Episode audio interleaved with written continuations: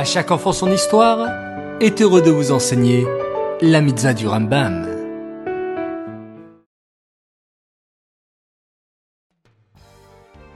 Bonjour les enfants, Bokertov et joyeux Lagba Omer.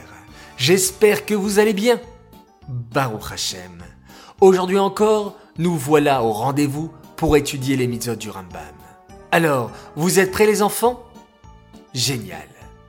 La mitzvah positive numéro 197 nous ordonne de prêter de l'argent à un pauvre dans le but de l'aider à améliorer sa situation. Par exemple, si Réhouven a perdu son travail et qu'il a besoin qu'on lui prête de l'argent pour acheter de la nourriture ou des vêtements, la Torah nous ordonne de lui prêter de l'argent pour qu'il puisse faire face à toutes les dépenses qui lui sont nécessaires. C'est une mitzvah encore plus importante que donner la tzedaka. Car celui qui reçoit directement la tzedaka est en général habitué à le faire et ne ressent plus une grande honte à le faire.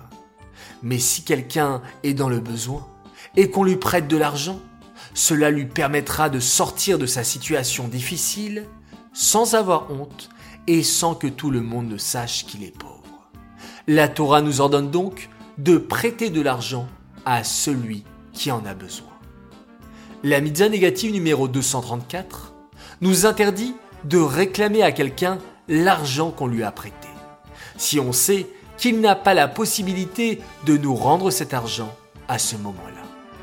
Il ne faudra pas sans arrêt se montrer devant lui pour ne pas lui rappeler qu'il doit nous rembourser de l'argent et de ne pas le mettre mal à l'aise alors qu'il n'a pas les moyens de payer sa dette.